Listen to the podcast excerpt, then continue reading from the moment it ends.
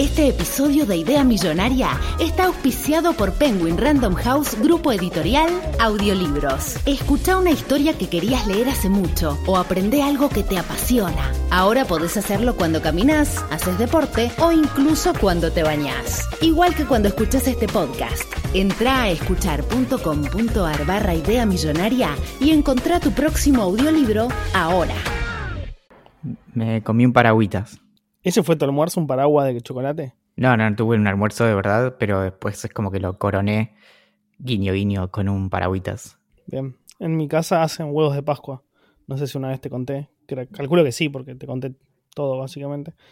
Y en este momento están justamente haciendo huevos. Y menos que, que lo habitual por la pandemia, y es muy difícil venderlos, pero mi casa está repleta de chocolate por donde sea que mires. Y estoy asqueado. Sé que es el sueño de, muchísima gente, pero a mí me asquea profundamente. ¿Hacen delivery?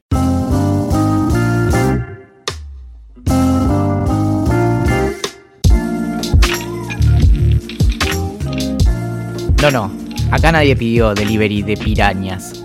Este es un nuevo episodio de Idea Millonaria. Nadie se lo esperaba, pero mi nombre es Valentín Muro y aunque las apuestas a mi favor hayan caducado hace mucho, mucho tiempo, esto es lo que hoy tenemos en este contexto tan desafortunado.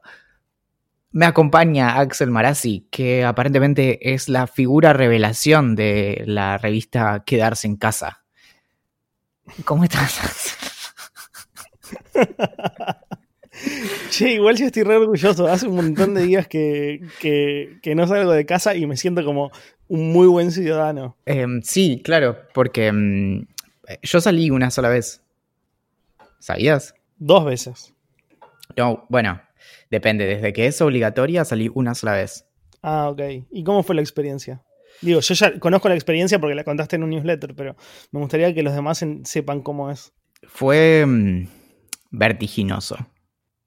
A ver, la, situación es así. Estaba hablando con, mi psicóloga por eh, Skype y en un momento eh, Cecilia me dice, pero para, ¿nunca saliste de tu casa en estos 20 días? Digo, no, no, nunca. O sea, no, no. Abrí creo que cuatro veces la puerta del departamento y dos veces creo que llegué hasta abajo en el, con tipo la puerta de calle y me dijo, sos la única persona que conozco que, nunca salió. Bueno. Y mm, entonces me dijo, pero, ¿sabes qué me está empezando a preocupar? Que eh, en el medio yo me estaba quedando sin comida, que de hecho hoy tendría que llegar algo de comida. Y mm, me dice, me, me preocupa que esto no, tipo, que esto crezca y que de repente, como más allá de todo, yo no salga del departamento durante seis meses. Y un poco se la veía venir. Entonces yo le dije, sí, la verdad es que yo empiezo a sospechar lo mismo porque siento como que esto no, o sea, no se me va a salir.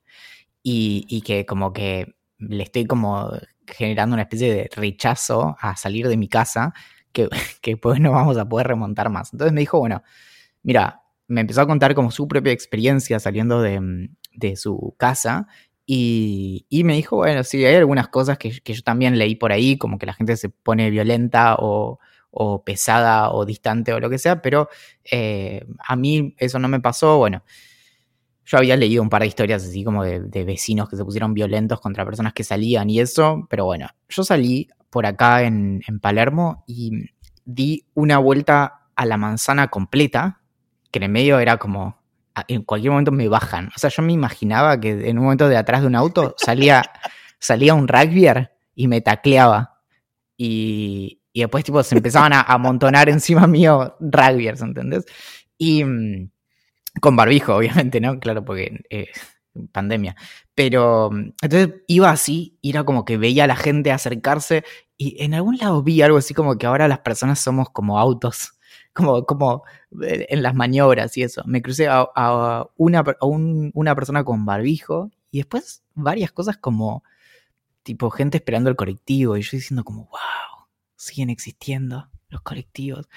Y mm, di la vuelta entera, llegué hasta la esquina donde hay una carnicería y dije como, ah, ok, porque durante, llevo 10 días más o menos, quizás más, pensando en ir a la carnicería. No fui todavía, no fui nunca, nunca antes de la pandemia tampoco.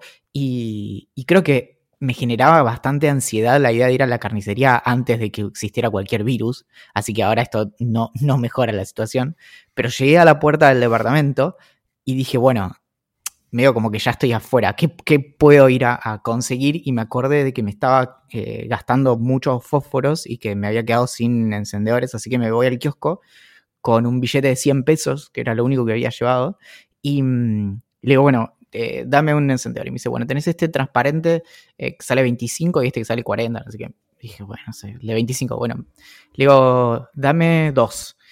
Y le quiero pagar y me dice, no tengo cambio. bueno, está bien. Entonces hice lo que haría cualquier persona razonable. Algunas cosas nunca cambian. Exacto. Y me llevé cuatro encendedores. Y, y llegué a casa y cerré la puerta y dije, y fue como, como cuando en la, tipo, pensaba en Jurassic Park, la primera, creo que es del año 93, nunca me acuerdo, creo que Jurassic Park es del 93, pero viste los momentos en los que están como en la cocina corriendo del, del Velociraptor y cierran como una puerta atrás y el Velociraptor como que trata de, empujar la puerta y entrar y están como llorando. Bueno, fue más o menos así, pero atrás mío había tipo un virus. Y, mm, y entonces cierro la puerta, no me, no me, tiré en el piso porque estaría como infectando todo, así que bueno, me, saqué las zapatillas, respiré, dejé los, los encendedores, los eh, rocié con alcohol y te juro que estuve muy cerca de prender uno cuando todavía estaba mojado con alcohol y dije, no, no es una buena idea. Así que me lo refregué en el pantalón y recién ahí lo, lo prendí, pero si no hubiera sido otra la anécdota. Me lavé las manos y, y dije, así se deben haber sentido las eh, personas que en la Edad Media tenían que eh, agarrar las armas, las armas tomar, ¿no? Y luchar contra los invasores de, del pueblo, ¿no? Y ese nivel como de, heroísmo y de, poner el cuerpo, ¿no? Como literalmente poner el cuerpo, ir y enfrentar lo, más duro del mundo que puede ser abrir la puerta del edificio.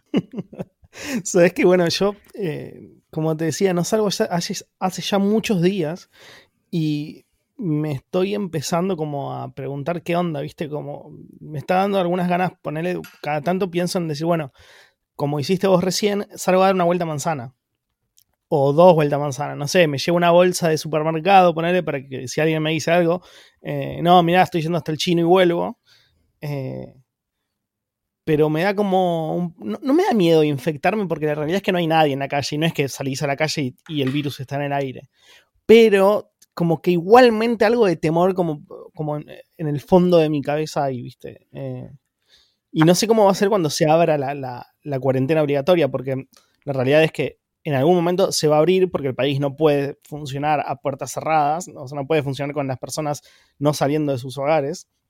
Y, y sé que el virus va a seguir estando ahí y si bien capaz se, empiece, a, o sea, empiece como lo que dicen todos, viste, lo de aplanar la curva, bla, bla, bla, bla, bla, si, bien se empieza a aplanar, va a seguir habiendo gente que se siga contagiando. Entonces me va a seguir agarrando como esa paranoia de eh, no tengo que saludar a la gente, no tengo que darle la mano, tengo que ponerme alcohol en gel todo el tiempo, no tengo que estar cerca de los demás. O sea, ¿cómo, cómo, volvés a la rutina de antes? O sea, ¿cómo, cómo volvés a ir a un bar, ponele, eh, a tomarte una birra donde hay un montonazo de gente? Eh, no, sé, no, a mí me, no, me, no me cierra. A mí me chocó un poco que hubiera tanta gente en la calle que te persigue para toserte. Como que no, me pareció bastante violento. es fuerte, la verdad, ¿no? Bueno, vos también te bajaste el Monument Valley de el jueguito para Android y eh, iPhone y todo lo que venga. Sí, mi vida la estoy pasando entre dos videojuegos actualmente. Para empezar, estoy jugando muchísimo menos LOL, League of Legends.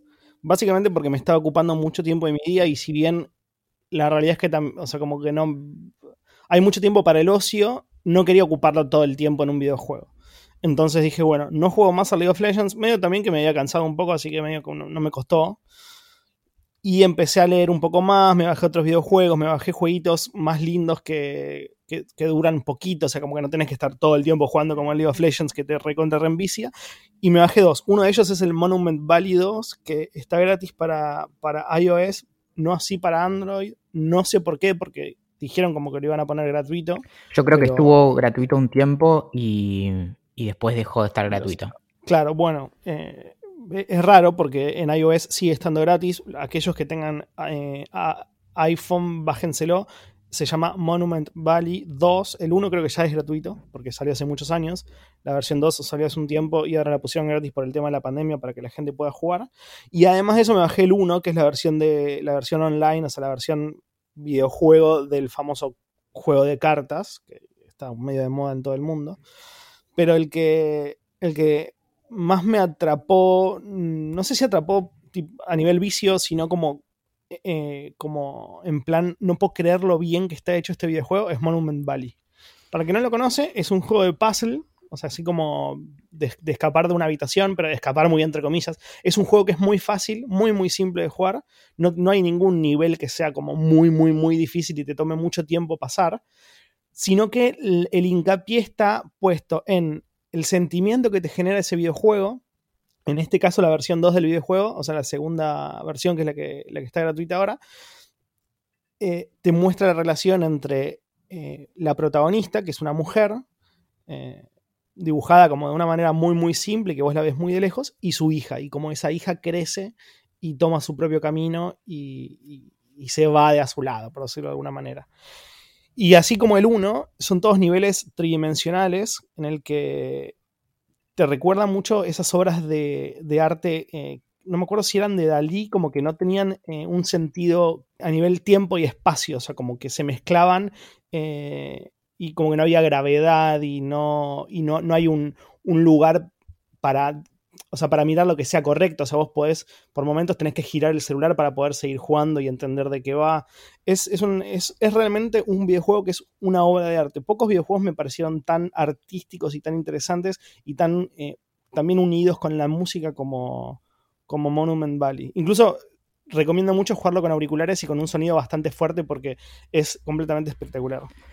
Me respondieron del estudio que hace Monument Valley que se llama Us2 y me dijeron que pusieron en ambas tiendas el tiempo máximo que se podía tenerlo gratuito y aparentemente en la tienda de Apple se puede tener gratuito más tiempo. En, digamos, no, los, eh, se terminó la semana pasada porque no podían tenerlo más tiempo, no, no fue una cuestión de ellos. Y lo otro es que la referencia de, todo esto son las, las obras de Escher, que es uno que, que, seguramente viste alguna vez, que es una de las imágenes más famosas es el de las escaleras. Em, sí, sí, me súper acuerdo, sí, lo, he visto. Bueno, es, eh, juegan mucho con eso, con la cuestión como visual, de una manera en donde obviamente, dado que como lo estamos viendo nosotros en la pantalla, pueden como jugar más allá de las reglas que tendrían que regir sobre lo tridimensional y, es súper, súper encantador. A mí me hizo acordar a un juego también increíble que se llama Journey, que creo que está para varias plataformas. Yo lo jugué en PlayStation varias veces y una vez lo jugué eh, por streaming. Estuve tipo tres horas jugando y lo, lo streamé en, en YouTube porque, porque pensé que podía ser interesante. Probablemente no lo haya sido, pero es un gran juego que tiene excelentes críticas y, mm, y es es, como, es realmente un viaje. Una vez escribí sobre esto, creo que en La Nación, y mm, eh, sí, estaba para, para, PlayStation 3, 4 y aparentemente para eh, Windows y para iOS. Y mm, es un juego como, de algún modo, como existencialista en el sentido de que nosotros, es un juego que no tiene texto en absoluto. Creo que el Monument Valley tampoco. No, digamos, la historia medio que te la vas haciendo en base a lo que vas viviendo, pero no, no hay palabras en ningún punto de, toda la experiencia y tiene una, música y unos arreglos musicales y de sonido increíbles y creo que las dos veces que lo jugué fumé antes de, jugarlo y es como realmente como un viaje, como sentarte tres horas y hacer eso y terminás tipo emocionado y no entendés bien por qué. Lo recomiendo.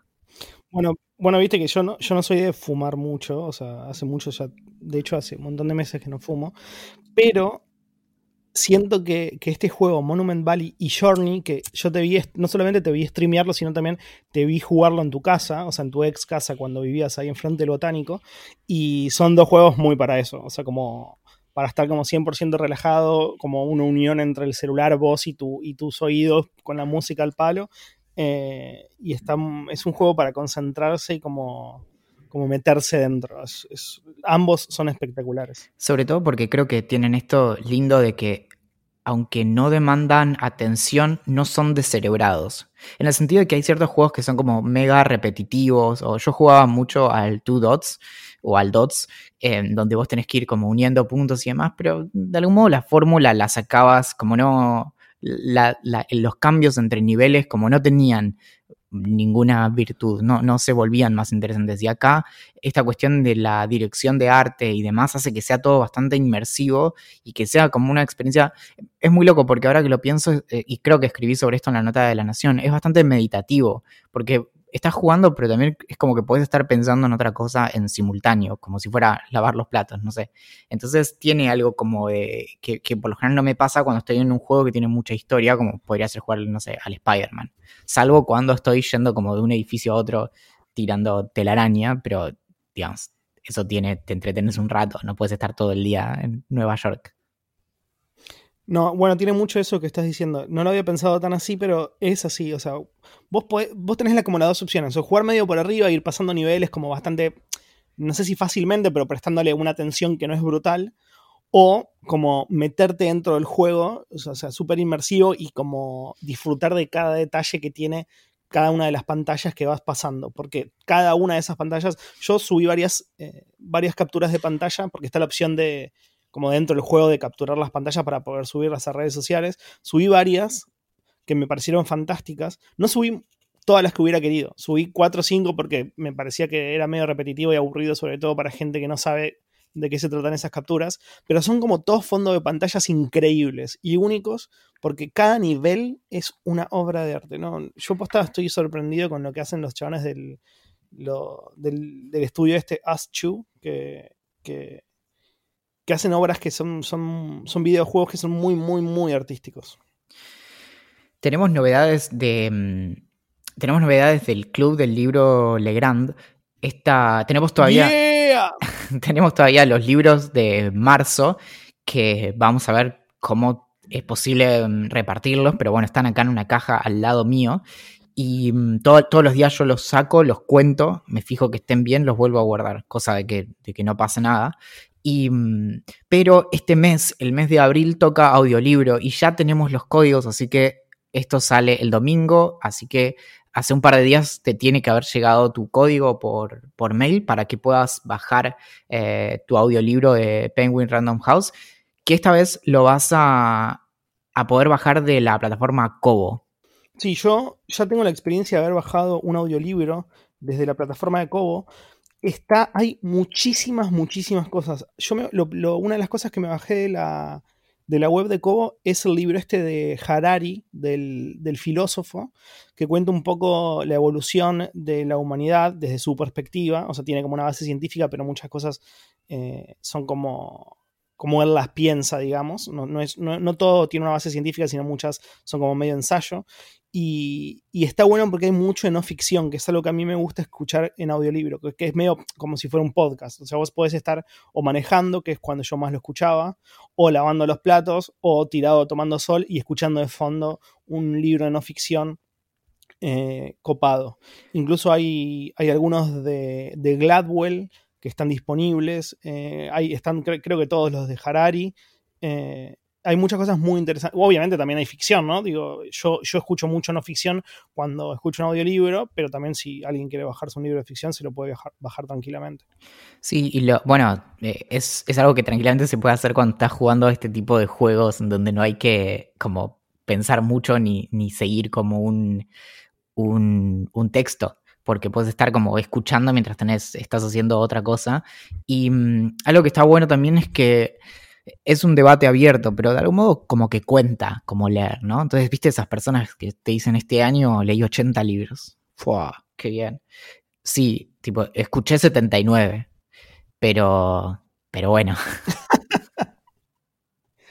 para mí, para mí cuenta, o sea, como, en realidad, a ver, es lo que vos decís. Para mí es una discusión súper abierta y, te, y te, puedo, te puedo tirarlo como los pros y los contras de, ambos, de ambas posiciones.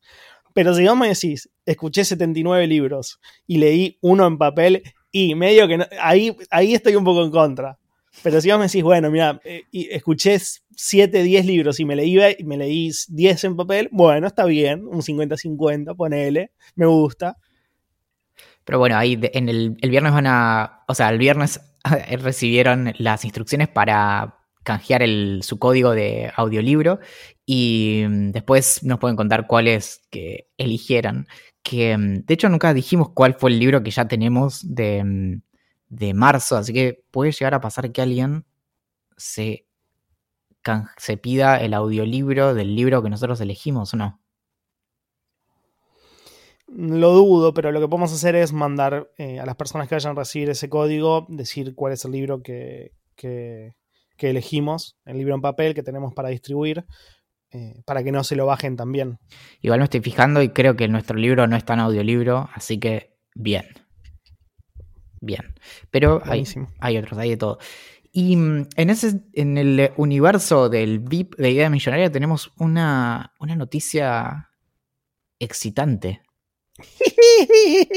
Bueno, después de, haber recibido algunas eh, críticas por eh, mensajes de Instagram, Twitter, Facebook, Reddit, YouTube, Quora, acerca de por qué el... quiero, que quiero decir que me, parece, me parecen muy bien fundadas esas críticas. Todas tenían eh, mucha lógica y por eso tomamos la decisión que tomamos que ahora les va a contar Valentín.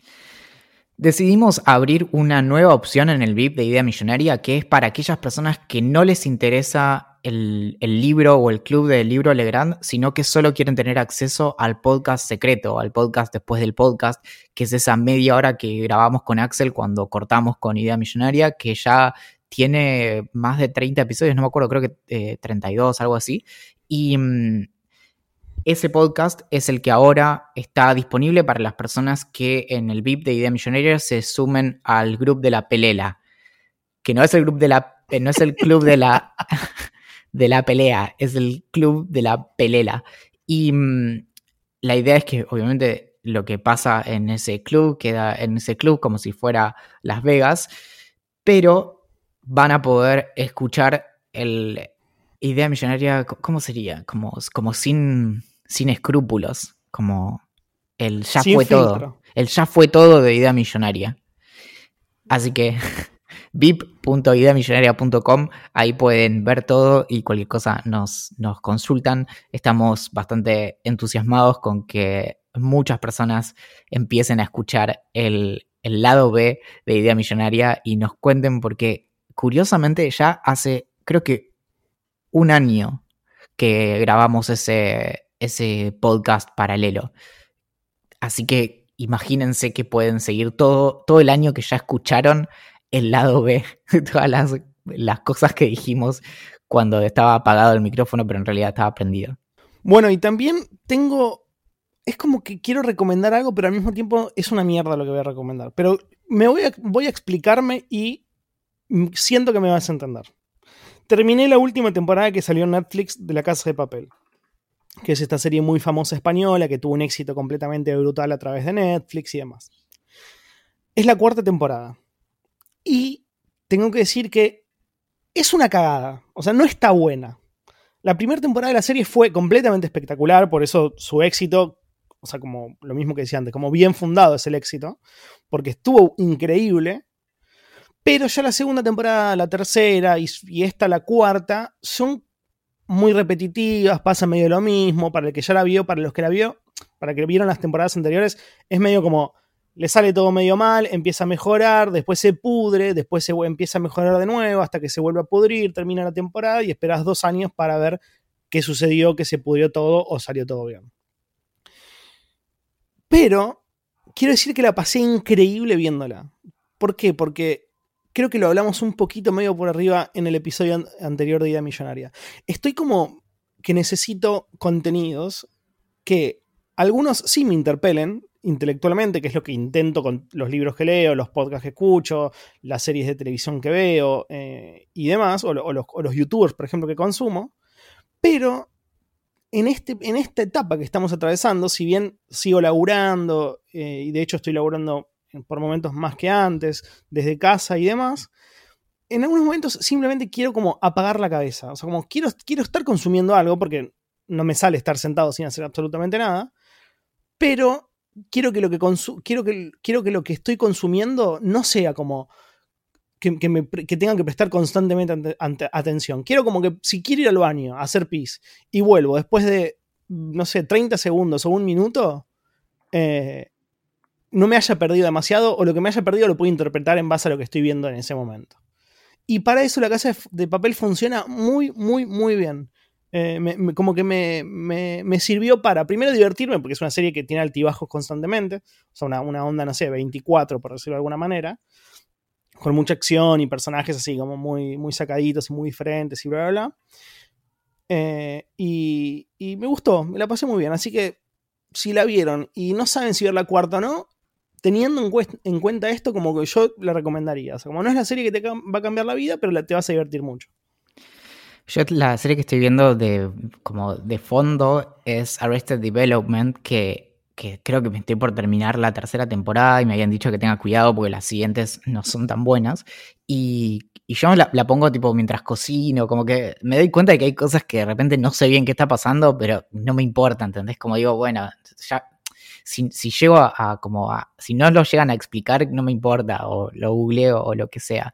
Y, y, es realmente un bálsamo, como que es lo único que estoy mirando en estos días y, y es increíble eso, como de tener algo que sabes que seguro es como, como pasa el tiempo y te entretiene y no sé, la verdad que lo aprecio mucho más que ponerme a ver una serie que por ahí me tiene como... La única otra serie que estoy mirando es Westworld, que también, que es como mi hora a la semana en la que tipo tengo que prestar mucha atención y después nada más. Claro, bueno, yo uno de los motivos por los cuales no estoy viendo Westworld, que leí muy, muy, muy buenos comentarios de la, temporada nueva, es justamente ese.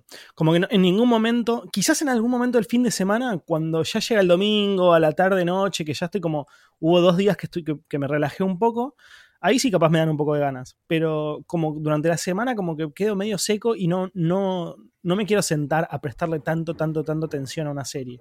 Quizás cuando termine esto, todo esto y vuelva a la normalidad, sí la vea, sobre todo, más si tiene tantas buenas reseñas, pero ahora no, no estoy pudiendo concentrarme de, esa manera.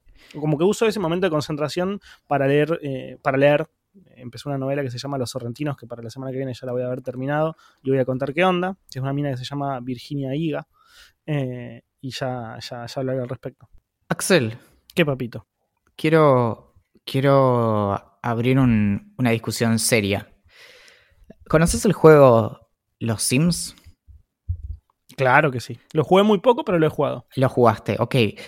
¿Vos hacías eso de construirles una pileta, después entrar en el modo, eh, hacer que tu sim se meta en la pileta, meterte en el modo construcción y sacarle la, la escalera para que no pueda salir y se ahogue? voy a decir dos cosas. Primero, no lo hice. Segundo, no sabía que se podía hacer. Tercero, el que hace eso es un Dexter en potencia. Perfecto, eso abre perfectamente la discusión. Sí, se podía hacer eso y muchas personas, hasta te diría que si no la mitad, la mayoría de las personas en algún momento hicieron la prueba de hacer que sus sims se mueran de básicamente cansancio porque no podían salir de la, de la pileta y entonces venía la muerte a buscar a tu sim y demás. Te traigo este tema porque hay una discusión que vincula filosofía con videojuegos que es respecto de si es moralmente incómodo o si es moralmente incorrecto cuando alguien hace algo cuestionable en un videojuego. Y un ejemplo perfecto es el de hacerle daño a tu sim en el juego de los Sims y justamente lo mejor de todo es que tu, respuesta visceral fue, bueno, una persona que hace eso es como un asesino serial en potencia, no me acuerdo exactamente qué dijiste. Un Dexter en potencia, dije. Eh, igualmente lo dije en plan medio chiste, no soy de las personas que... A ver, estoy, estoy pensando mentalmente cómo formularlo. No me, no me parece que alguien que haga eso pueda ser un psicópata en potencia. Eso para empezar. Ahora, sí, si alguien siente placer, por ejemplo, haciéndole eso a un sim o haciéndole eso a un animal dentro de un videojuego, o maltratando constantemente dentro de un videojuego a, a, un ser que, entre comillas, está sufriendo, por decirlo de alguna manera, siento que hay algo raro. Si vos en todos los, en todos los videojuegos que podés hacer eso lo haces, siento que algo raro hay.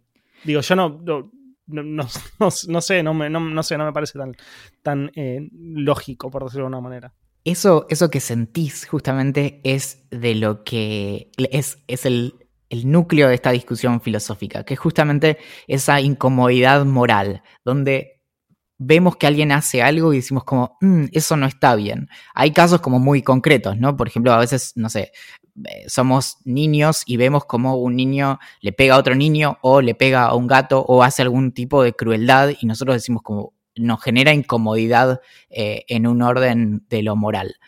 Traigo esta discusión o esta discusión eh, cobró mucha relevancia, sobre todo en los ámbitos de los videojuegos, el, el año pasado o el anterior, cuando salió el Red Dead Redemption 2, que es un juego que es un juego que se llama como de, mundo abierto, en donde vos tenés tu, personaje y podés, tenés por un lado como una historia, pero además tenés un modo como eh, online, en donde vos tenés tu personaje y podés relacionarte como con otros humanos que están en ese mundo, pero también hay un montón de... Em, jugadores, non-playable characters, que son como eh, básicamente la máquina que pone personajes y los maneja, digamos, la computadora en este mundo artificial.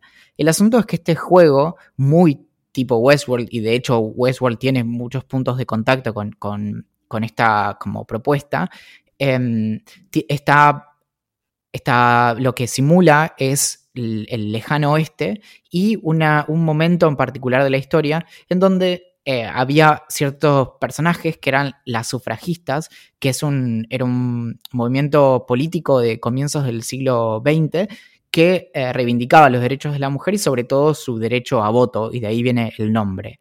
El asunto es que en algún momento los jugadores del Red Dead Redemption 2 se dieron cuenta de que podían agarrar a, estas eh, sufragistas, que eran personajes como por así decirlo, no humanos, es decir, que los controlaba la computadora y podían torturarlos o incluso hay un, alguien subió un video a, YouTube de cómo eh, le daba de comer a un cocodrilo una de estas sufragistas. Eso generó muchas discusiones en, Internet justamente por, por lo horroroso y porque... Voy a hacer un paréntesis, ¿sabes qué? Yo no sé, me acabo de acordar, no sé cómo y, no, lo, no lo incluían observando porque era un texto muy largo que no, no, me daba tiempo a leerlo y tenía que terminar 200 millones de otras cosas la semana pasada.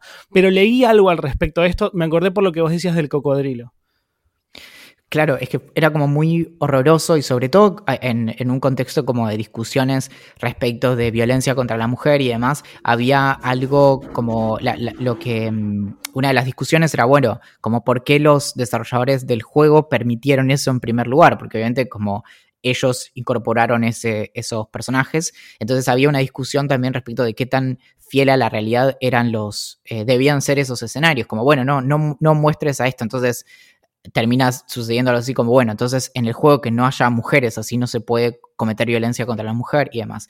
La cuestión es que, más allá de, esa discusión, que, es otra, lo, interesante es cómo esto incomodaba a las personas, como vos habías dicho antes, que te incomodaba la descripción de algo así. Entonces, la pregunta filosófica justamente es, de, en, en base a qué es que, es que nos molesta eso? Porque podemos pensar en primer lugar, que uno de los motivos por los cuales nos incomodan las acciones de otras personas son por sus consecuencias.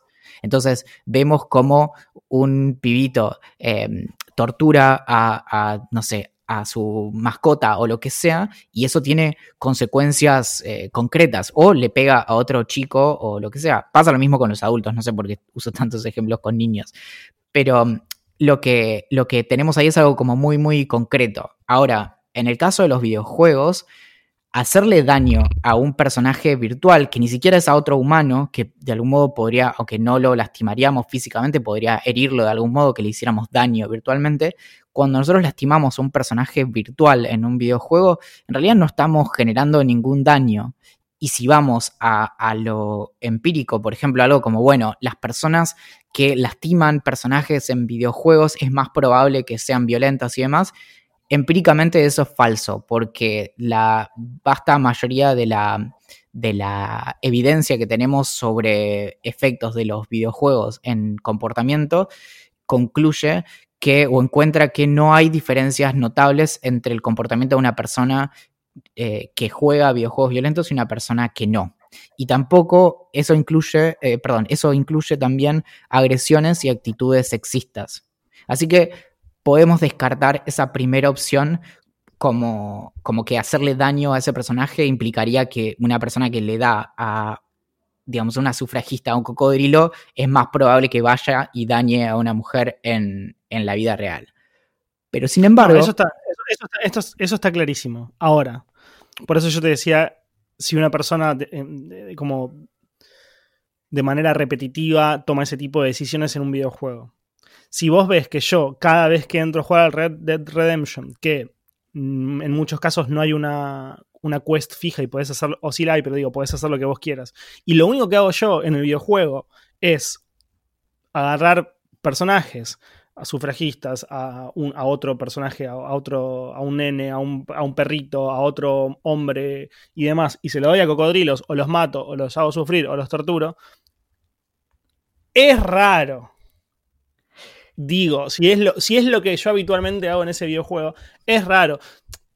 conozco el videojuego, he visto a muchos amigos constantemente jugar y, demás, y, todo el y es, y es como casi todos los juegos, por momentos tienen mucha violencia, y no tiene nada que ver la violencia dentro del videojuego con constantemente estar eh, torturando gente, por decirlo, por, reducirlo a algo. Totalmente. De hecho, nos podríamos imaginar un escenario en el que hay alguien que está em, tirándole sufragistas a los cocodrilos. Cuando termina de jugar, nos preocupa que, esa persona sea, en base a esa experiencia, sea más violenta, así que le borramos la memoria y sin embargo, eso no hace que no sea menos incómodo cuando antes estaba eh, tirándole eh, mujeres a los cocodrilos. Y eso tiene que ver también con, podemos pensar otra, otra explicación que tiene que ver con el concepto de, deshumanizar o de objetificar. Que justamente lo que, lo que implica es tomar a, una, a un ser humano y tratarlo como, como un objeto. El asunto acá es que en realidad no hubo, no hay ningún humano porque son personajes en una computadora y son simulaciones. Entonces no, no estaríamos deshumanizando algo que es no humano, ni tampoco lo estaríamos eh, objetificando. Em, de algún modo, solo lo estaríamos haciendo en el contexto de ese juego. Es decir, estaríamos objetificando a alguien en el contexto del Red Dead Redemption, pero no en la vida real, si se quiere. Em, o sea, eso no, no, se, no se pasaría a nuestra, a nuestra realidad. Después hay otra cosa que es interesante que creo que ahí va lo que vos decías antes, que es la idea de, lo que nos muestra de una persona ver cómo se comporta. Entonces vos ves a un amigo que decís como, che, no, no, eh, eh, Pepito me cae súper bien, no sé qué, pero ¿sabes qué? A veces voy a la casa y me siento un poco incómodo porque se pone a torturar personajes en la computadora, ¿viste? Mm, y, entonces ahí decimos como, ah, bueno, eso es, es interesante, ¿por qué nos pasa eso? Y el ejemplo... No, incluso, incluso diría algo más. Eh, las personas que yo conozco que jugaron al, juego, al videojuego este del que estamos hablando, uno de ellos es uno de mis mejores amigos de toda la vida y da la casualidad que es una de las personas más buenas que conozco. Es como, la bondad, ¿viste? Cuando decís como, eh, no es necesario que me, des la, mitad de todo lo que tenés, ¿me entendés? No, no quiero la mitad de tu Coca-Cola, tomate la vos, te la compraste para vos. Bueno, no sé, como muy, muy bondadoso y muy buena persona. Y obviamente no es lo que vos estás describiendo, pero si lo fuera, me generaría un malestar, ¿me entendés? Porque yo diría como, che, mira, Pepito es una de las personas más buenas que conozco y cuando juega videojuegos, lo único que hace es torturar gente y darse a comer a los cocodrilos, pudiendo hacer otras quests, digo, pudiendo, no sé, salvar gente, no, no sé si salvar es la palabra, pero digo, pudiendo ir a robar un banco con un grupo de delincuentes dentro del videojuego. Esto igual aclaro que no es es parte de, ninguna cuestión del videojuego. Solo es una, posibilidad que el juego habilita, pero no hay, no hay ninguna historia, no hay ningún tipo de misión, no hay ningún tipo de beneficio, no hay ningún tipo de consecuencia con hacer algo así. Es, eh, no, hay ninguna, tampoco hay ninguna motivación para hacer algo así, no, no recibís ningún tipo de beneficio por hacerlo. Pero creo que, y, justamente esto es lo que, lo que es tan interesante de lo que revela de, la naturaleza de una persona ver este, este comportamiento. Y mm, el, ensayo eh, de, esta... Mm, eh, es, un, es un ensayo de un estudiante de Oxford que se llama Eric Sheng, que ganó un premio el año pasado en un, concurso de ensayos, y justamente él da tres motivos de por qué lo que, justamente lo que nos incomoda cuando vemos que alguien actúa en un contexto en donde no tiene consecuencias concretas y las otras como consideraciones que, trajimos, es que nos muestra cosas acerca de, esa persona. Y, justamente los, las tres consideraciones que da a favor de eso es que eh, si bien cuando alguien toma esta actitud, está, eh, no está deshumanizando a, ningún humano, em, de algún modo nos hace pensar que puede tener ciertos deseos un poco preocupantes. Justamente como si no hay ningún tipo de beneficio, porque supongamos que fuera un, objetivo del juego como eh, matar a la mayor cantidad de sufragistas o lo que sea, ahí tendríamos otras consideraciones porque podríamos pensar, bueno, no es que realmente quiera hacer eso, sino que quiere como pasar ese nivel o hace algo que le incomoda, pero lo tiene que hacer porque hay un motivo. Pero nos molesta o, nos incomoda justamente porque lo hace en respuesta a cierto deseo que no viene de ninguna regla del juego, sino que viene de algo que quisiera resolver, que es a todas luces algo malo. Sí, también era, algo que estaba pensando y que lo iba, te lo iba a comentar, que es que no tiene nada que ver con el juego, porque si vos me decís, para poder pasar un nivel tenés que una de las misiones del, Red Dead Redemption pueda ser, eh, no sé, torturar a alguien o tenga que ser torturar a alguien para que te revele información en base a donde hay un criminal, por ejemplo, decís, bueno, qué sé yo, tenés que hacerlo, te lo piden así y demás. Pero que lo hagas porque solamente podés hacerlo es extraño. Eh, de hecho, el, segundo ejemplo que, da este Eric Sheng en el ensayo es que, eh, por ejemplo, hay muchos, muchos videojuegos o situaciones en donde, por ejemplo, jugás en un juego de estrategia y sos cierto país y tenés que invadir a otro y demás. Y bueno, y justamente eso no, no parecería revelar los deseos de alguien de invadir un país, sino más tiene que ver como con reglas intrínsecas a ese escenario con el que está jugando y no es, no, o sea, no, demuestra que el otro es justamente una especie de eh, psicópata con, deseos de dictador o fantasías de dictador o lo que sea. Y, ahí está el, como el, el también la, tercera consideración, que es que eh, esta intuición nos afecta sin importar la cantidad de, de cosas malas que se haga. Es decir, si una persona agarra y hace esto de, torturar a una sufragista en el juego o tortura a 20, en realidad no parece ser mucho más grave. O sea, ya es suficientemente grave que lo haga una vez, como que no, no aumenta por la cantidad de veces que lo hace, sino que por el tipo de acción, no es en, en la vida real si alguien hace algo 20 veces o una, sí cambia la gravedad. Pero en este caso, lo que parece ser es que este tipo de actitudes como eh, sádicas en, un escenario virtual, lo que nos termina revelando es quiénes son esas personas y, y de qué manera eso nos incomoda y no tanto porque eso sea incorrecto. Es decir, no hay ningún motivo moral por el cual está mal hacer lo que esa persona hace. Lo que va a pasar con eso es que va a incomodarnos a las distintas personas que vemos eso y que podemos intuir que hay algo que está mal en eso que está haciendo.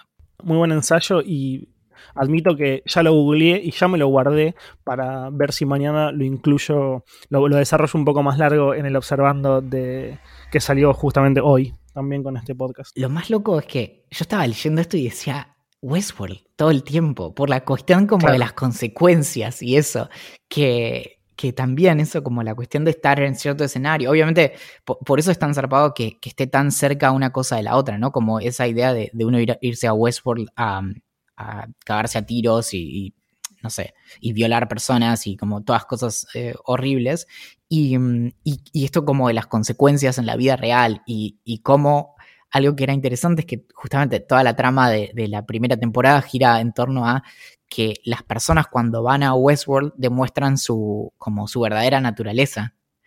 Y es justamente de lo que estamos hablando. Exacto. Sí, sí, sí, tiene mucho que ver y tiene. Y, es muy interesante también cómo Westworld muestra eh, a, a las personas que van a hacer determinadas cosas, ¿no? Ya desde el, desde el, desde el, desde el sombrero, desde cómo qué es lo que hacen y cómo son afuera de Westworld. No sé, me acuerdo de. No me acuerdo los nombres de los personajes porque algunos ya muy. Ay, bueno, iba a decir algo que es un spoiler. Mejor no voy a decir el nombre de nadie, pero nada. Vos ves personajes que ya llegan y son, son terribles, tanto adentro como afuera de Westworld, y, te, y, entendés después por qué. Entendés cómo, por, cómo, cómo por actuar de determinada manera afuera o cómo querer actuar de determinada manera afuera son después adentro de, este parque de diversiones eh, robótico. Tenemos un mail. A ver. Eh, nos escribe eh, Fede Medel que dice, bueno, después de cuatro temporadas puedo decir que tengo una idea millonaria. Una idea millonaria. Un microondas con Bluetooth o Wi-Fi y un termómetro interno. Habría que ver cómo funciona para medir el interior de lo que calentás y no el exterior, que te diga la temperatura de lo que estás descongelando calentando en una app. Podrías agregar tiempo, cambiar modos, todo desde un dispositivo remoto en vez de ir cada dos o tres minutos a revisar si ya se descongeló. Es probable que alguien que haya leído el manual del microondas pueda hacer lo mismo solo entendiendo las funciones, pero ¿quién tiene tiempo para eso? Abrazo grande a ambos, Fede Medel. Me gusta. No es algo que, sinceramente, no es algo que yo necesite tanto como nunca se me hubiera ocurrido porque no estoy descongelando constantemente cosas en el microondas. Pero técnicamente, técnicamente con una cámara infrarroja vos tendrías que poder ver zonas de calor no sé. Hasta ahí llega como mi, apoyo a esto. antes de. Antes de. O sea, la siguiente frase que puedo decir al respecto ya es cualquiera. O sea, hasta ahí sé que, es correcto lo que vengo diciendo. Después yo ya no sé si entramos en conflicto con las cosas que pasan dentro del microondas respecto de, de, su temperatura y demás, pero sí. Igual a mí siempre me fascina que cada vez que uso el microondas es como que sigue reglas, como leyes de la física distintas. A veces es como que pongo una milanesa 30 segundos y es como que ya está, explota por los aires. Y otras pongo algo y está un minuto y medio y es como, y sigue frío. Y digo como, bueno, ¿en qué quedamos? Sí, me pasa un poco lo mismo con el tema de las... Yo, yo, caliento varias cosas en el microondas, pero que son bebidas, tipo caliento mucho café con leche, porque cuando le pongo la leche que está en la heladera, se me enfría todo y, lo caliento en el microondas. Y algunas veces les pongo, como decís vos, 10 segundos y me, y me quemo hasta el ojete y otras veces la tengo que poner 45 minutos, estoy exagerando, porque no se calienta nunca. Saca esa trompetita que tenés escondida.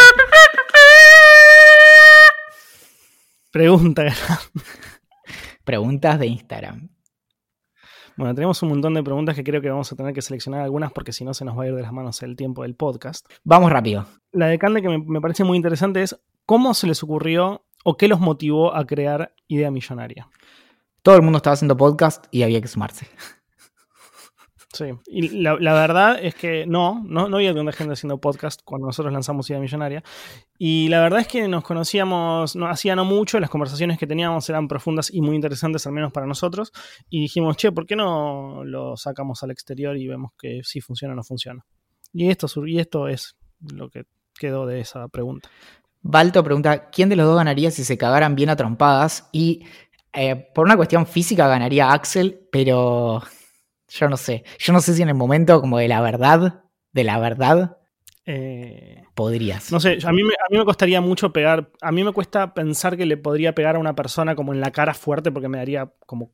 como como no, no entiendo cómo alguien puede golpear a alguien, digamos, eso para empezar. Pero sacando eso de la ecuación, que eh, si nos fuéramos a pelear con todas nuestras fuerzas ambos, yo creo que lo hago por onga a Valentín, pero porque, como decía él, o sea, soy mucho más, más grande. Sí, sí, claro, pero yo no tengo problema, por ejemplo, en arrancarte un dedo con los dientes. no, yo no, yo, solamente te pegaría. Y, y, trataría que no sea muy fuerte, la verdad. Ale pregunta, ¿creen que el futuro de la educación es a distancia? Mi respuesta sencilla es que no. Sí creo que va a haber una especie de, que, lo, que vemos ahora es que muchas cosas van a cambiar porque esto es una demostración de que muchas cosas se pueden hacer de otra manera, pero sí puede ser que haya, más híbridos y, nuevos tipos como de, instancias, pero no creo que una sola sea la forma futura de la educación, ni solo presencial ni solo a distancia.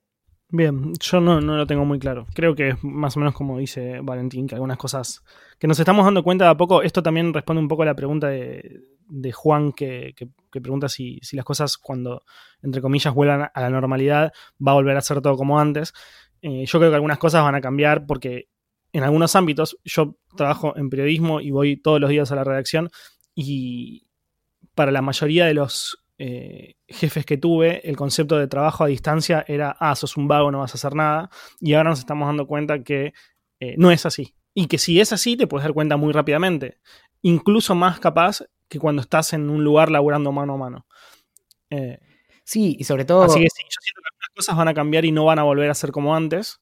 Y otras cosas van a seguir siendo como antes, obviamente. Y esto de las reuniones también, como que algo que me decía también eh, Cecilia, mi psicóloga, que decía como, bueno, a partir de esto, que tantas cosas tuvieron que hacer de esta manera, que, que muchas personas por ahí van a ser menos reacias a algunas cosas, decir como, che, bueno, hacemos una videollamada rápida, en vez de decirte como, bueno, venite a la oficina el lunes a las seis y media de la mañana.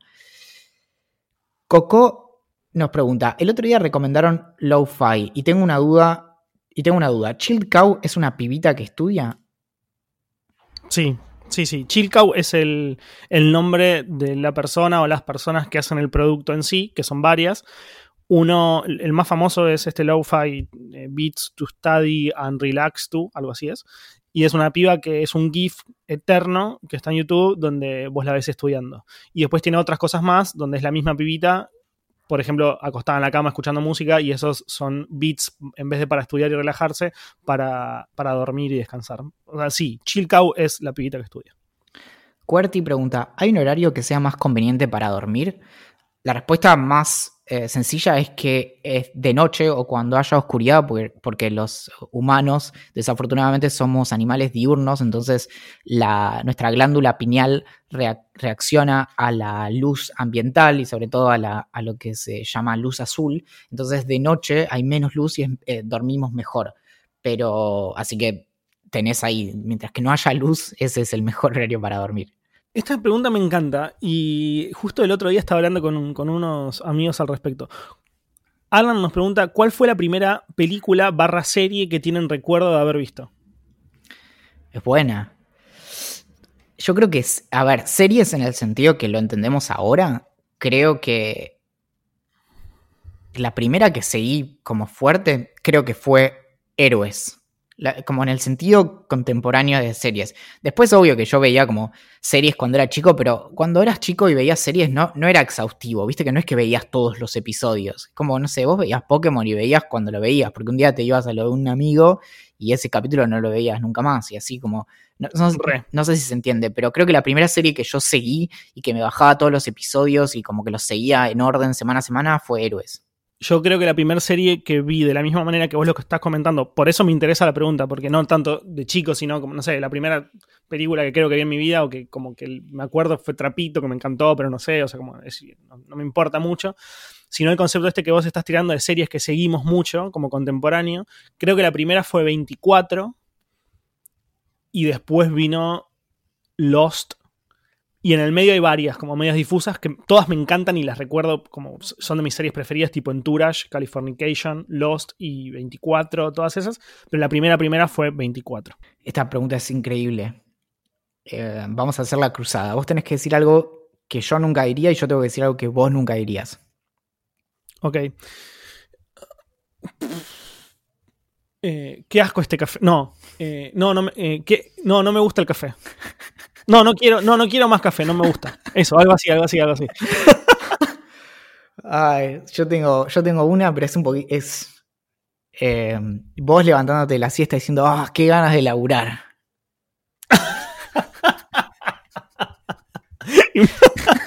me gusta, me gusta. Sí, sí, no. Si alguna vez me escuchan decir eso, eh, no, me, me secuestraron y estoy pidiendo ayuda.